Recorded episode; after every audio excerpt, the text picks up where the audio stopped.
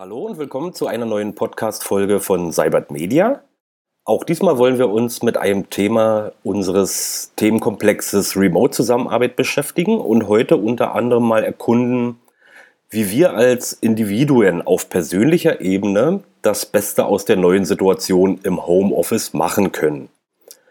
Nun, die Beschränkungen, um die Corona-Pandemie einzudämmen, sind für Millionen Leute spürbar.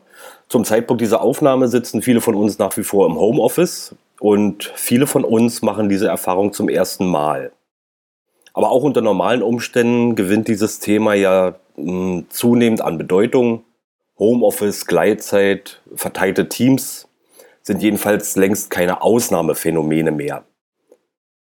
Für Menschen, die äh, mit einer solchen Situation nicht vertraut sind, birgt die Arbeit im Homeoffice jedoch gleichermaßen Gefahren und Chancen.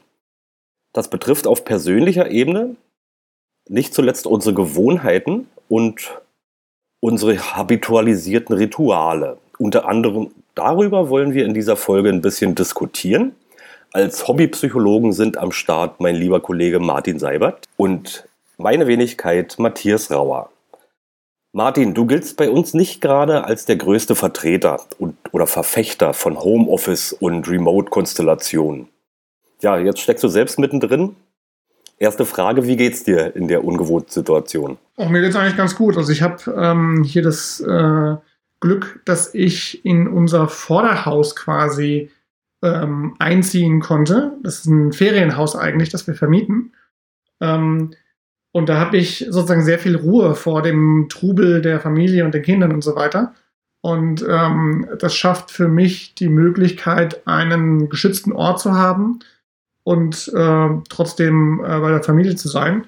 Das ist eine ganz neue Erfahrung. Du hast es in der Frage schon so ein bisschen dargestellt. Eigentlich mag ich sehr gerne eng mit den Leuten, mit denen ich regelmäßig zusammenarbeite, zu arbeiten. Das habe ich jetzt in den letzten 24 Jahren so gemacht und das hat schon sehr, sehr viele Vorteile, die digitale Technologie teilweise nicht so gut überbrücken kann. Ähm, aber um die Frage kurz zu beantworten, mir geht's gut, ich komme damit gut zurecht. Das hat unheimlich viele Vorteile und leider auch ein paar bekannte Nachteile. Auf die wir bestimmt noch zu sprechen kommen. Wir wollen aber, wie angekündigt, erstmal über Gewohnheiten sprechen. Du hast vor kurzem einen Blogartikel und einen Newsletter genau zu diesem Thema veröffentlicht. Gute und schlechte Gewohnheiten, die man jetzt habitualisieren kann, wo man im Homeoffice sitzt.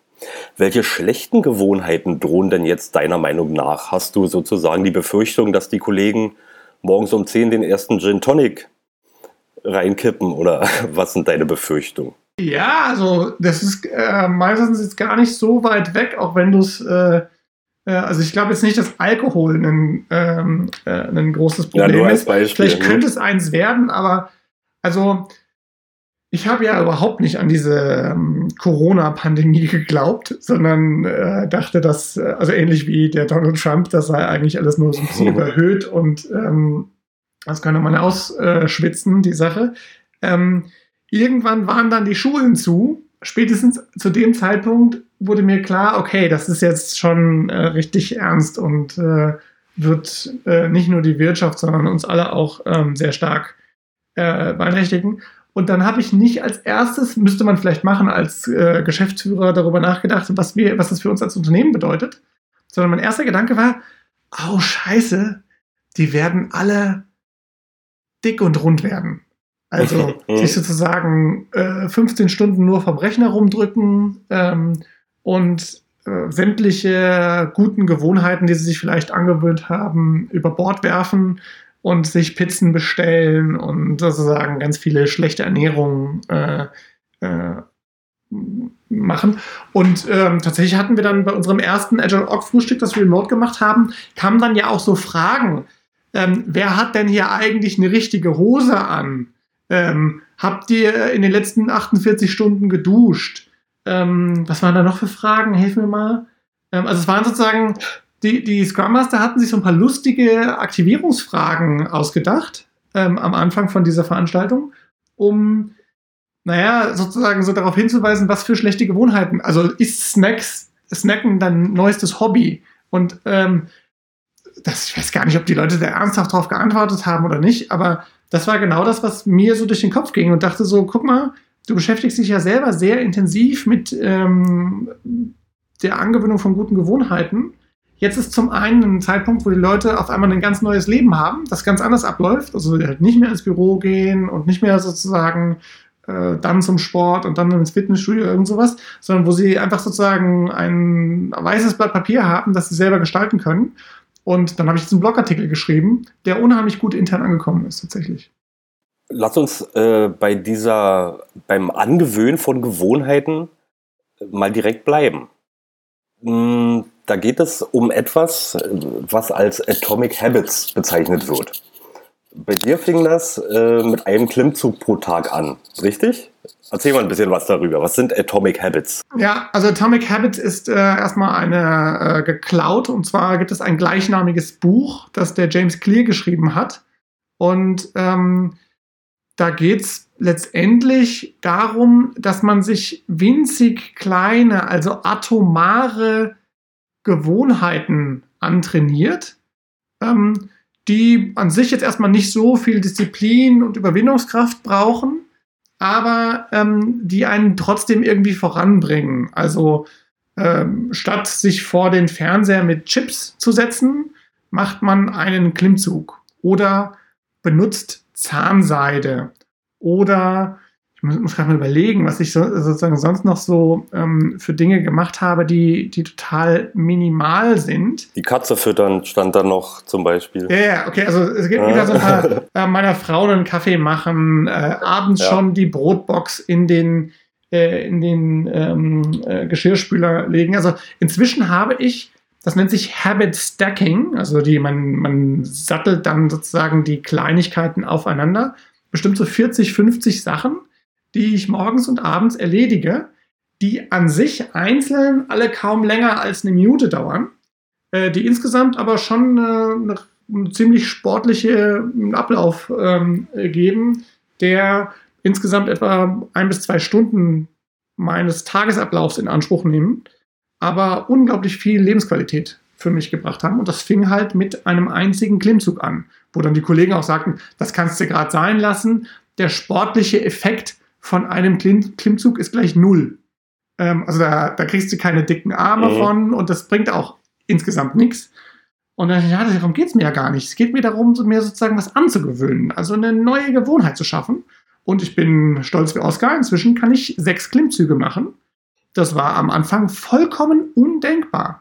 Und du meinst, ähm, sich solche Gewohnheiten drauf zu schaffen, ist jetzt ein guter Zeitpunkt? Ja, das habe ich am Anfang schon gesagt. Du hast ähm, äh, jetzt schon eigentlich nicht mehr. Ich bin ja, wie du auch, gut, ich meine, du bist eh immer im Homeoffice, aber also ich bin ja schon jetzt seit vier Wochen in diesem Zustand ja. und ähm, die Externalisierung dieser Informationen kommt für unsere Kunden vermutlich zu spät. Die haben sich diese ganzen schlechten Gewohnheiten in der Corona-Krise längst angewöhnt und müssten die jetzt erstmal abtrainieren. Aber damals, als ich den Blogartikel geschrieben habe, deshalb habe ich den auch so schnell geschrieben, dachte ich, Mensch, das ist die beste Zeit der Welt, weil jetzt wirklich vollständige Herrschaft über den eigenen Tag besteht. Niemand kann mir sagen, wann ich wo zu sein habe, ähm, weil ich immer sagen kann, ja, das geht jetzt gerade nicht. Und außerdem hat ja auch keiner irgendwie wirklich relevante Termine. Das Einzige, was wir haben, sind Verabredungen zu virtuellen Abstimmungsterminen, die sich ja eh nach der Verfügbarkeit der anderen ausrichten. Also zumindest bei uns im Unternehmen mhm. ist es ja nicht so, dass irgendwie der großkopferte ähm, Obermanager dann irgendwie 20 Leute zusammenruft, die dann alle in so einem blöden Remote-Meeting sitzen müssen, obwohl sie gar keinen Bock haben und es auch nichts bringt. Ähm, und dann sozusagen sie eine fremdbestimmte Besprechung haben, sondern zumindest bei uns im Unternehmen ist es so, dass die Leute dann einfach nicht teilnehmen, wenn ihnen der Zeitpunkt des Meetings nicht äh, nicht passt.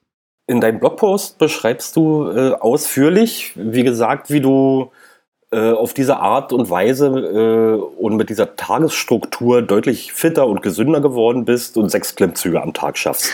das schreibe ich da äh, nicht, weil das steht da nicht. Als aber, ich den geschrieben habe, schaffte ich nur fünf. Hm? Aber ja. ja, okay. Aber ähm, es geht zumindest um ein Konzept namens Goalless Thinking. Und was können und sollten wir denn vielleicht daraus für den Arbeitstag und für den Arbeitsalltag auch in Remote-Konstellationen lernen? Ja, also Goalless Thinking steht für äh, zielloses ähm, Denken und ah, es geht letztendlich darum, einen Kontrapunkt zu schaffen gegen diese ähm, zielebasierten äh, Dinge, bei denen man deterministisch vorher annimmt, ich kann das und das erreichen und äh, wenn ich das erreichen will, dann muss ich mir sozusagen erst das Ziel setzen und dann arbeite ich auf dieses Ziel hinzu und dann erreiche ich das auch. Und ähm, da schnappt schnell so eine Komplexitätsfalle zu, wo man dann irgendwann erkennen muss, okay, also das klappt gar nicht. Da kommt auf einmal so eine Corona-Krise um die Ecke und alles ist anders. Und äh, das ist jetzt nur so ein riesengroßer schwarzer Schwan sozusagen in der Unvorhersehbarkeit der Zukunft. Es gibt ja auch ganz viele kleine. Und was der James Clear in seinem Buch Atomic Habits sehr schön beschreibt, ist viel besser als so ein big, audacious, hairy Goal ist eigentlich, wenn du jeden Tag ein minimal kleines Stück, also der sagt ein Prozent, was ich schon recht viel finde, ja. aber wenn du ein minimal kleines Stück besser wirst, jeden Tag, dann hast du einen sich akkumulierenden Effekt, der dafür sorgt, dass du irgendwann um Hunderte von Prozent besser geworden bist. Ob das jetzt persönlich oder als Unternehmen, als Organisation der Fall ist. Und das, diese Denke gefällt mir so unglaublich gut, weil ich das ganz häufig bei zum Beispiel Linchpin-Internet-Einführungen oder diesen ganzen kollaborativen Systemen, Agile Hive und so weiter, die wir verkaufen, äh, sehe. Das ist nicht einfach dahingestellt, aufgepumpt und wie so eine Wasserrutsche benutzt, sondern die Leute müssen da unheimlich viel lernen, sie müssen Routinen umstellen, sie müssen umdenken, sie müssen aufhören, in Word auf ihrer Festplatte irgendwas zu schreiben und zu speichern. Und das, das geht halt nicht von jetzt auf gleich. Und auch die Effekte, die ich als Unternehmen erziele, die kommen auch nicht über Nacht nach drei Tagen. Und ähm, in diesem Artikel zum Beispiel habe ich meinen Gewichtsverlauf ähm, mhm, ja. gepostet, wie der sich entwickelt hat, nachdem ich angefangen habe, Sport zu machen. Und da kann man dazu sagen, das ist so ähnlich wie wenn ich meinen Rasen versuche beim Wachsen zu beobachten, nämlich gar nicht. Da gab es überhaupt keine Veränderungen. Aber irgendwann gab es, das war ja so, ähm, muss man sich die Kurve angucken. Also wie, wie so an bestimmten Zeitpunkten habe ich auf einmal mal ein Kilo verloren oder zwei. Und dann wieder lange Zeit nichts. Das hat das, das wie so ein Plateau. Und dabei habe ich gar nichts verändert. Also es war jetzt nicht so, dass ich zu dem Zeitpunkt jetzt auf einmal meine Ernährung umgestellt hätte oder zu dem Zeitpunkt gesagt hätte, Mensch, jetzt mache ich mal statt ähm, 25 Minuten, 45 Minuten Sport oder sowas, ähm, sondern keine Ahnung, vielleicht hat der Körper irgendwann gesagt, ja, okay, da kommt offensichtlich nichts mehr, da muss ich jetzt wohl mal ein bisschen von dem Fett verbrennen hier. Ähm, wie das genau funktioniert, weiß ich nicht, aber ähm, es ist beeindruckend, was sich für Ergebnisse einstellen, wenn man nicht die ganze Zeit die Ergebnisse selbst als Ziel hat, sondern die Schaffung von Gewohnheiten. Und das ist eigentlich so das Zentrum, das ich in diesem Podcast und auch in diesem Blogartikel, äh, den wir sicher hier auch verlinken werden, ja. ähm, äh, rüberbringen will. Und wie genau das funktioniert, das müssen wir auch nicht wissen. Es reicht, wenn wir als Hobbypsychologen auftreten und Hobbyphysiologen müssen wir nicht auch noch sein. Richtig, also die Leute können ja einfach das ähm, Atomic Habits Buch von dem James Clear äh, lesen. Das ist auch, ich würde es auch den jetzt nicht als äh, Psychologen bezeichnen, aber der hat sich zumindest sehr genau damit Gedanken, äh, darüber Gedanken gemacht, was dazu führt, dass man sich so eine Gewohnheit, so eine gute Gewohnheit antrainieren und schlechte Gewohnheiten abtrainieren kann. Ähm, das wäre auf jeden Fall Buchtipp. Kommen wir von der individuellen Ebene mal auf Dinge zu sprechen, die sich jetzt abgesehen von der äh, persönlichen Ebene sonst noch verändern können in der aktuellen Situation. Und zwar durchaus zum Schlechten. Äh, du bezeichnest dich ja gelegentlich als Servant Leader. Führung gehört nach deinem Selbstverständnis zu deinen Aufgaben im Unternehmen. Wie verändern sich denn Führung und Führungsaufgaben unter den gegenwärtigen Umständen? Deiner Erfahrung nach oder grundsätzlich in Remote-Konstellationen? Ich weiß nicht, ob ich das ähm, äh, kompetent in drei Sätzen zusammen, ähm, äh, beantworten kann. Ähm, ich glaube auch nicht, dass man sich selber als Servant Leader bezeichnen kann. Das müssen schon andere machen. Aber ähm, also erstmal was, eine, du hast ja von Gefahren gesprochen, die da jetzt einhergehen können. Wenn Sie heute mit Excel und Meetings im Unternehmen führen, also eigentlich letztendlich durch Regelmeetings und durch regelmäßige Anwesenheit, dann ist die Fortführung dieser Art von Management heute maximal unwirksam und unproduktiv, weil die Leute dann nämlich bei sich zu Hause die ganze Zeit in irgendwelchen Remote-Video-Calls äh, sitzen. Und sie haben vielleicht noch den Eindruck, sie hätten irgendeine Form von Kontrolle über das, was sie tun, aber spätestens wenn der Call vorbei ist, haben sie die nicht mehr. Und man muss, also es geht, man braucht jetzt, glaube ich, gar nicht mehr daran zu appellieren, dass die Leute ihren Mitarbeitern vertrauen sollen, dass die schon gute Arbeit machen werden. Mhm. Denn die machen eh, was sie wollen. Ja, also wenn, wenn die jetzt zu der Art Manager gehören, die denken, ähm, sobald die Katze aus dem Haus ist, tanzen die Mäuse auf dem Tisch, dann können sie es gar nicht verhindern, weil die sind ja zu Hause, sie sehen das gar nicht. Und ähm, sie können nur noch, also Rowe, habe ich da mal gehört, Results Only Work Environment. Ja, also ich sehe nur noch die Arbeitsergebnisse der Leute und ich habe überhaupt keine Peilung, ob die vielleicht mit zwei Stunden Arbeit ihren Acht-Stunden-Tag bewältigen und den Rest der Zeit ähm, im Schaukelstuhl hin und her wippen. Ähm, und ich muss mich auf einmal sozusagen als Führungskraft damit auseinandersetzen, dass ähm, ich in dieser neuen Welt auch andere Führungsinstrumente brauche. Ja. Und ähm, ja, da gibt diese ganze New Work-Bewegung einem eine ganze Reihe von Denkansätzen und Werkzeugen an die Hand, die man spätestens jetzt mal ausprobieren könnte. Martin, du hast nun ein paar Wochen Erfahrung im Homeoffice gesammelt und lass uns doch vielleicht diese Folge mal äh, damit abschließen, dass du vielleicht ein paar Tipps für uns hast. Vielleicht speziell für Leute, die in ihren Unternehmen ähnliche Rollen wie du ausstecken. Wie kommst du klar? Wie organisierst du deinen Arbeitstag? Hast du vielleicht ein paar Tipps, ein paar Routinen, die du dir jetzt außer der sportlichen Aktivitäten drauf geschafft hast? Hm. Also erstmal, ähm, äh, mein Leben hat sich jetzt nicht so stark verändert. Was sich für mich sehr stark verändert hat, ist, ich kann nicht mehr durchs Büro laufen, einfach vor jemandem stehen, den aus seiner Arbeit rausreißen und ihn in ein Gespräch verwickeln, was ich vorher tun konnte. Äh, sozusagen äh, qua Status vermutlich auch ähm, Leute sagen, naja, den Geschäftsführer kann ich nicht einfach wegschicken. Ähm, das ist heute, ähm, findet auch sehr, sehr, viel seltener statt, weil es einfach viel aufwendiger ist, äh, digital sowas zu machen.